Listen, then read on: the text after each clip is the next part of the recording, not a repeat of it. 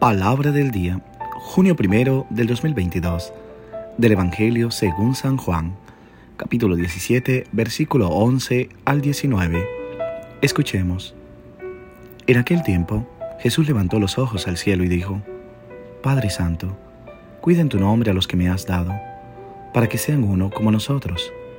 Cuando estaba con ellos, yo cuidaba en tu nombre a los que me distes.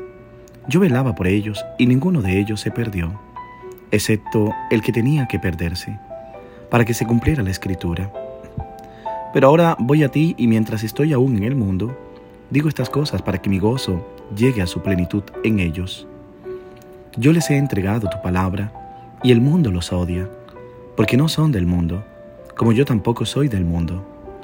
No te pido que los saques del mundo, sino que los libres del mal. Ellos no son del mundo, como tampoco yo soy del mundo santifícalos en la verdad. Tu palabra es la verdad. Así como tú me enviaste al mundo, así los envío yo también al mundo.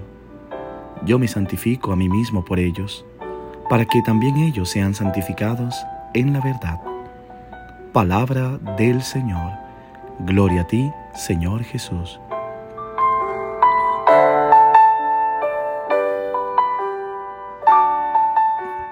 ¿Qué tal mis queridos hermanos y hermanas? Una vez más acompañándote con gran alegría en el inicio de este nuevo mes que consagramos al corazón amantísimo de Jesús, para que ese corazón que brota agua y sangre santifique nuestra vida, nos llene también de su amor y podamos contemplar el amor mutuo del Padre, del Hijo, del Espíritu y de nosotros.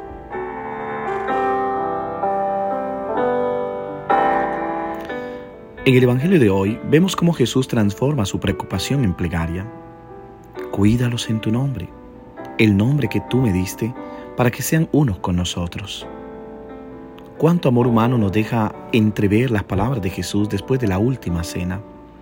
Palabras de cariño, de atención, de preocupación no por uno mismo y por su amargo destino, sino por los que lo siguieron por nosotros que lo hemos elegido como guía y el Señor. En lugar de dejarse abrumar por los comprensibles temores que asaltan a todo hombre ante su trágico final, Jesús dirige su sentida oración por nosotros, discípulos frágiles y vulnerables, incapaces de afrontar las persecuciones del mundo y las tentaciones del adversario.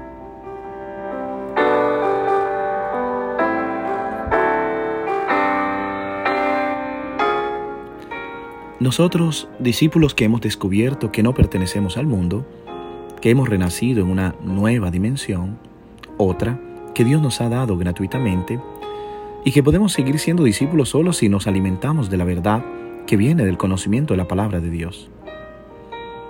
Invoquemos al Espíritu Santo para que llene nuestro corazón de deseo, para que nos ayude a escudriñar las escrituras, para encontrar en ella toda la verdad que necesitamos para crecer y saber el camino a seguir. Me cuesta pensar que quienes seguimos al Señor muchas veces ni siquiera leemos la palabra de Dios, ni siquiera tenemos un acercamiento a esa palabra que es la verdad. Desconocemos mucho las sagradas escrituras. Y es por ello que hoy Jesús clama que el Espíritu y la verdad nos acompañe. Y es el Espíritu Santo, pero la verdad es su palabra. Y por eso no estamos solos. El Señor sabe bien lo difícil que es permanecer fiel a Él y anuncia su presencia al mundo y ruega por nosotros.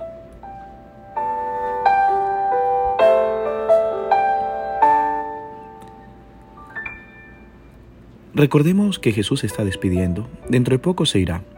Los discípulos continúan en el mundo. Serán perseguidos, tendrán aflicciones. Por esto es tan triste. Jesús quiere que tengan alegría plena. Ellos tendrán que continuar en el mundo sin formar parte del mundo. Esto significa bien concretamente vivir en el sistema del imperio, sea romano o neoliberal, sin dejarse contaminar por él. Al igual que Jesús y con Jesús, deben vivir en el mundo sin ser del mundo.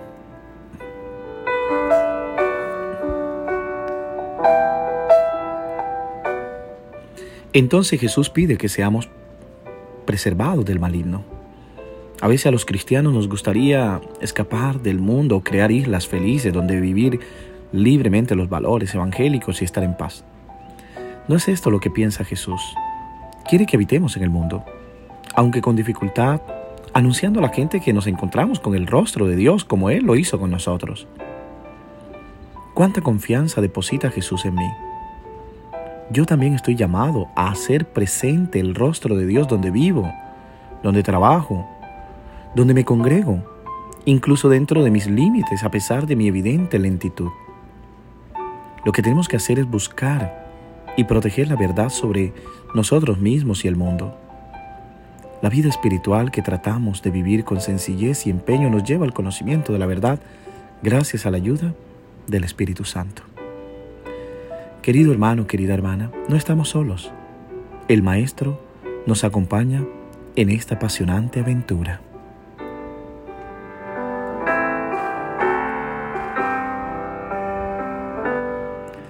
Ruego a Dios, así como Jesús rogó al Padre por nosotros, que nos llene de amor y que su bendición llegue sobre nosotros en el nombre del Padre, del Hijo y del Espíritu Santo. Amén. Te deseo un hermoso día. Reza por mí.